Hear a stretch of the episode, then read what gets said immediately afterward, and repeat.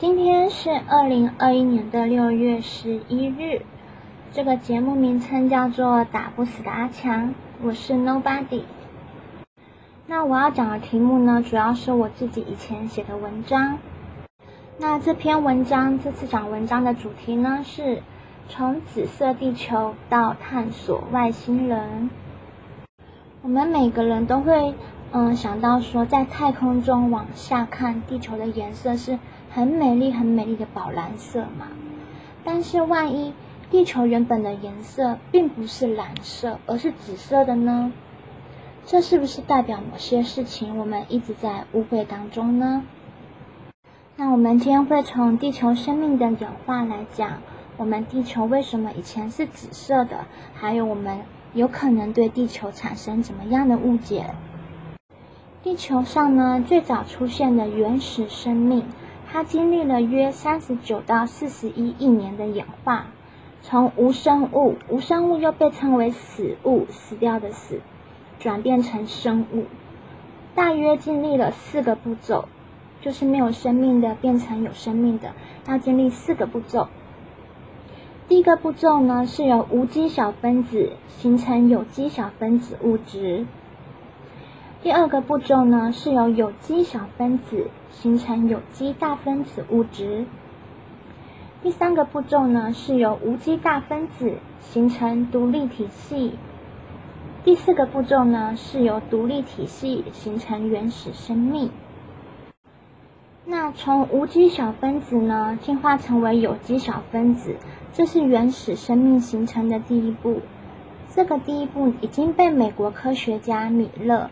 在实验室里通过模拟实验得到了验证。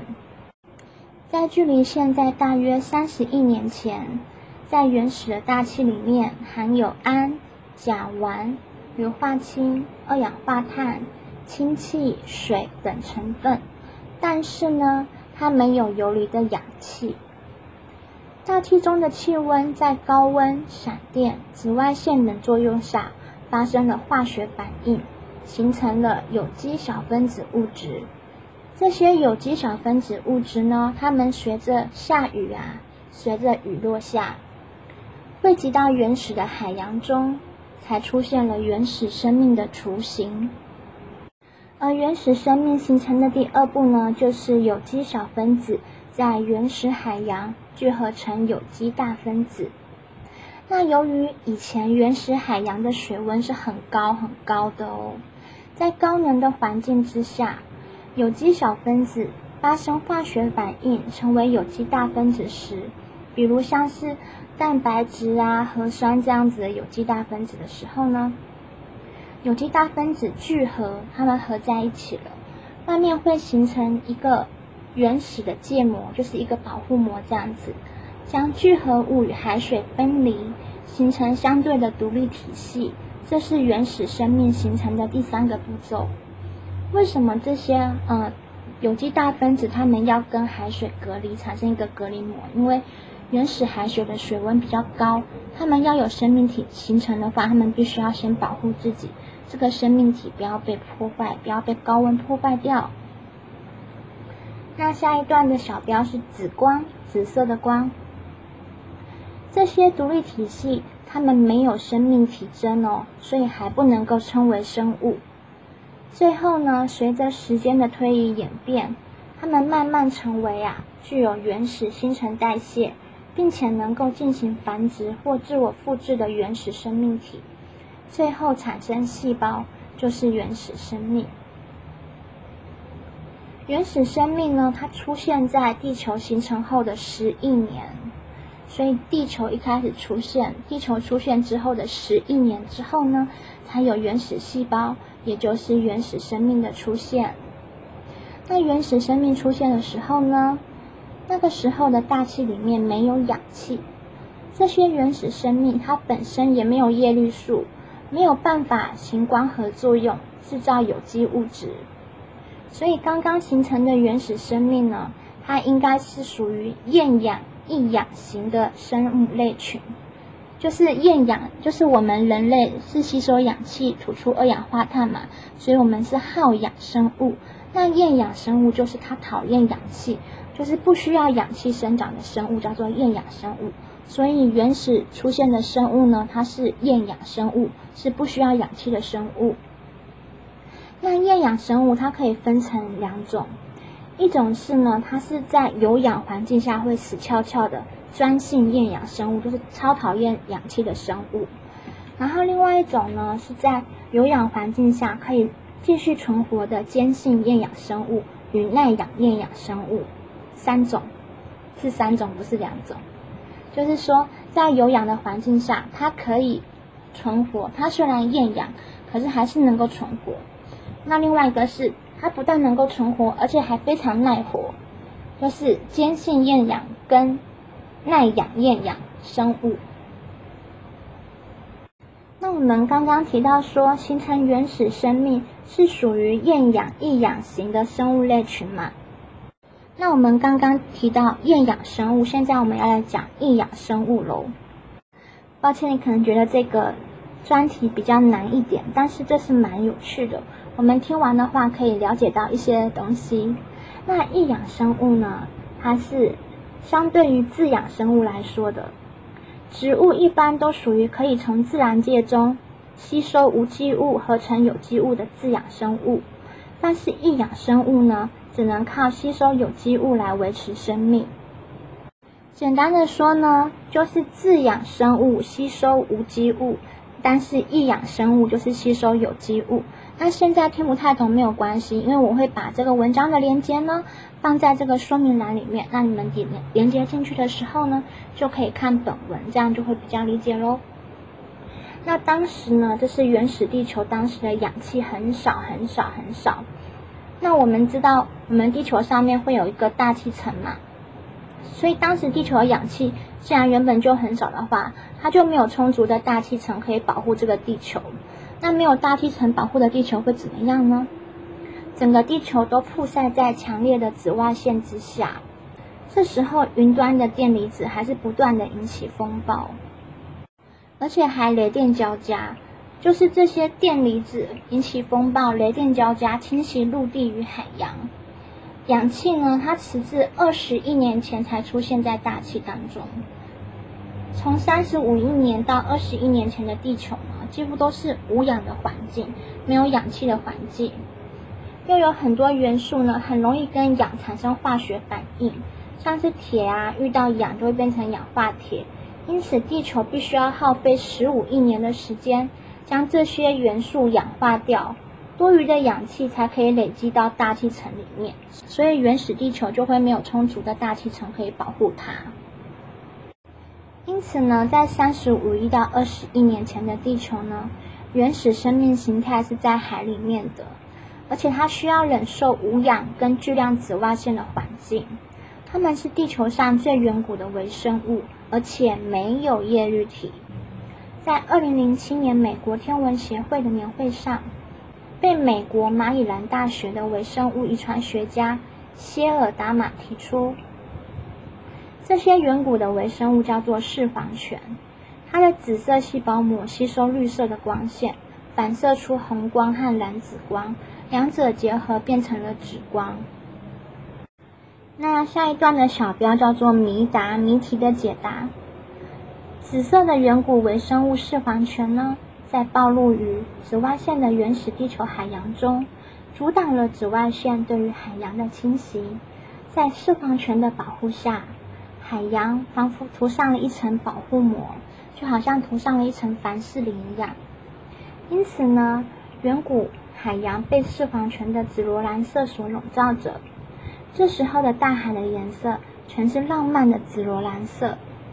那我们今天看到的航太地图显示的地球颜色是海水的宝蓝色，有很大的不同。因此呢，原始地球在三十五亿到二十亿年前的颜色是紫色的哦。叶绿素是现代植物用来进行光合作用的主要元素，它能够吸收阳光中的蓝色和红色光波，并反射绿色光波。正是这个反射光线定义了植物叶子的颜色。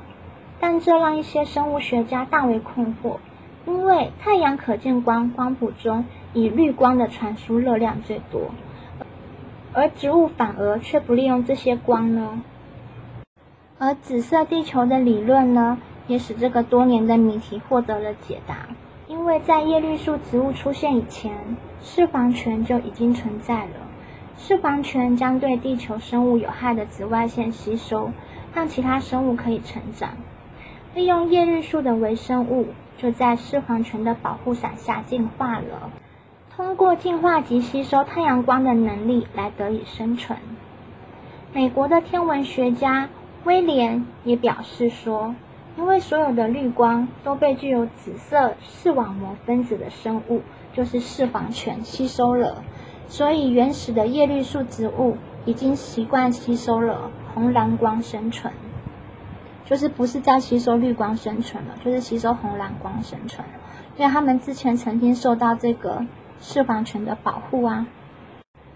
如果呢，紫色地球这个假说可以获得证实的话，这会成为寻找外星生命的参考指标。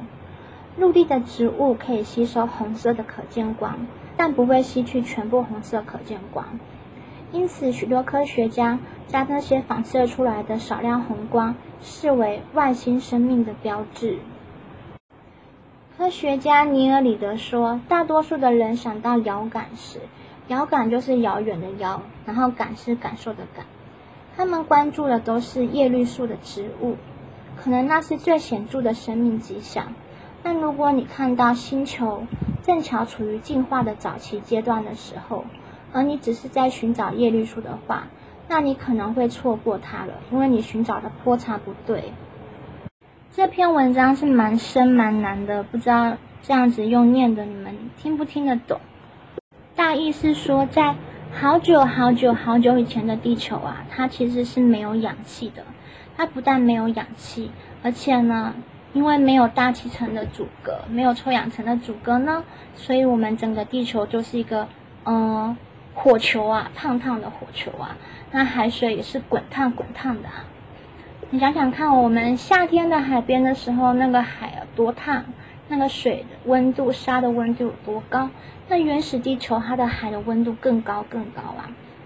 那这样子的状况之下，又没有氧气，海水温度又高，所以就诞生了一种嗯生命。这个生命叫做视黄泉，这是远古的微生物。这个视黄泉呢，它有紫色的细胞膜。这个紫色的细胞膜呢，它会吸收绿色的光线，反射出红光跟蓝紫光。那红光跟蓝紫光两者结合就变成紫光了，所以这个视黄泉它在海中出现的时候呢，它就让海水上面那那个表层啊散发出紫色的光芒。所以这个时候呢，如果有阿姆斯壮哼 已经死掉很久了，如果有太空人从月球从哪里从从太空里面拍摄一些照片，就是地球的照片的话呢？那个时候，地球照片应该是紫色的，而不是现在的蓝色。但是我们现在的科学家，他是用光波来探讨说这个星球有没有生命，对不对？那科学家在探讨这个星球有没有生命的时候，他通常都是用绿色的光波、绿色的光波去探讨说这个星球有没有生命。但是最早最早，我们知道视黄泉这种。微生物啊，它在海里反射的光线是什么样的？是蓝紫色的、紫罗兰色的光线。所以，如果你一直用绿色光波这样的波长去探索各个星球上面有没有原始生命迹象的存在的话，这就是错误的喽。如果原始生命它反射出来的光线不是绿色的光波，而是其他颜色的光波呢？像是我们这边发现了视黄泉，它反射出。红蓝光就是加起来就是紫色紫色光波的这个微生物体。那在地球上面，我们的微生物体最早反射出来的光是紫色的光。那有没有可能在其他星球上面，它们反射出来的光的波长不一样呢？那如果在其他星球上面，它们反射出来光的波长不一样的话呢，就可以证明说这些微生物它们有不同生命形式的呈现。这就是跟我们地球人想要知道外星有没有外星人或外星文明有关了。所以呢，我这篇文章的标题才会写说从紫色地球到探索外星人。当然，这个文章里面从头到尾都没有提到外星人这件事情，但是外星人最早之前就是一个星球形成生命之前的生命迹象，慢慢一点一滴、一点一滴，好几亿年之后变成人嘛，外星人。所以你要知道，它有没有可能有外星人，代表说这个星球它有没有可能有原始生命出现在里面。而你在一个星球里面，你是一个航太家，你在一个星球里面发现，哦，这个星球它可能有原始生命迹象的话，代表它可能。曾经演化过生命，因为就连地球就是也被证实说，其实地球被毁灭过好几次、好几次啦。那我们人类啊，就是地球被毁灭，然后又在重生，又在毁灭，又在重生，不知道第几次了。就是我们这一代不知道第几次了，因为地球不断的被毁灭、被重生，所以能够在地其他的星球里面，如果能够找到原始生命的迹象的话，那很可能就是说。那个星球曾经有可能有高文明的存在，高度文明的存在，也就是外星人。那生命啊、神啊、上帝啊，那些到底是怎样的形成呢？那之前有看过，其实神就是一个宇宙的一个意识，就是所有微生物、所有生命体组合一个强大的意识，然后这这个意识也成为我们所称的神、上帝啊。并且统治着，就是好像十个层级的星球吧。这是以前看影片的时候，就是看到的。然后那个时候就是说，耶稣他是来自第九个神体、第九个层级的星球。就是他已经快要接近到第十个层级的星球，那第九个层级星球的那些人，他们都是福报很大的人，他们是有顺境，就是人生都是顺境，而且都可以活很久。他们可以在他们的人生中，就是用各种兴趣，然后去发展他们的各种成长的状态，因为他们的年龄很长，他们也没有被金钱困扰的问题，而且他们都会有一些神通的力量，就是心想事成的力量。那他们沟通的语言并不是中文，不是国语，而是心电感应。就是说，在那个星球里面，没有人会说谎，因为他看你，他就知道你脑袋在想什么，你就直接用脑波跟人家交流了。然后就有一个视频说，就是耶稣就是从第九星球、第九层级的星球，那个星球叫什么名字我忘记了。下来当神的儿子，然后要教导就是地球人，就是地球人也可以活得很好这样子，像就是说，嗯，要对未来充满无限的希望，就是说你看到人可以就是有一个活得很好的一个样本，一个 sample 让我们看的时候，我们就会对未来的人生很有希望。这是耶稣他嗯到人间要教我们的事情，然后也有说就是很多。菩萨转世的都是从很高的星球来到我们地球上面的，所以我后来就没有宗教信仰了。我一开始的宗教信仰是最早是佛教，后来有经过其他宗教，基督教什么教都有经过。只要他不是太离谱的，他跟我讲他这个宗教很好，我就会跟他去了，就是 他就会被传教了，对，然后我就会去看看了。然后，所以说呢。最原始的生命体，就是宇宙最核心的那个神，竟然是我们大家这宇宙的每个星球的每一分子的意念所创造出来的，包含微生物，它为什么为什么会自己形成一个膜保护它自己，然后不要被这个海水烫伤？它是有一个意识在里面的，就是无限的意识去凝聚凝聚凝聚。然后他自己想要演化成怎样子的生命体，他就演化出来了。所以后来就有很多人讲吸引力法则，吸引力法则，吸引力法则其实就是因为这个宇宙本来就是由意识所创造出来的。那你的意识跟那个宇宙的意识相应的时候，你想要的就心想事成了。不过这还蛮难的，像是面对疫情啊，大家都其实很不容易啊。像是说东京奥运到底要不要办，办或不办，其实都会影响很多很多人的生活啊。像现在游泳项目也取消了，而且呢，对很多选手来说呢，运动员他的巅峰年龄跟身体状况其实是有限制的，可能他错过这一次的机会呢，以后啊就永远没有机会了。那就各行各业来说呢，也遇到很多突发状况啊，必须要去解决。不然会面对就是严重的停工问题、停产问题，或是零收入的问题。那在这些人间里面呢，在个人的里面呢，不管你遇到再大的困难，都一定会有一个正当的途径可以去解决你的问题。就像之前在金凯瑞那一集讲的，就是你要选择一个正确的途径，然后不会伤害你自己的途径去解决你的问题。那即使你在解决你的问题的过程当中呢，你会得到一个很残忍的答案，但这也是一种成长。那很多人他们解决他们挫折的嗯方法是什么呢？就是保持一颗持续奉献的心，就会有活下去的勇气。其实说人跟人之间不喜欢比较，那在某方面程度来说其实是假的，就是说。我们或许不是那么功利的人，跟谁比说我们一定要比谁更有成就。但是，当我们看到比我们更悲惨的人的时候，我们的内心会上升这些幸福感。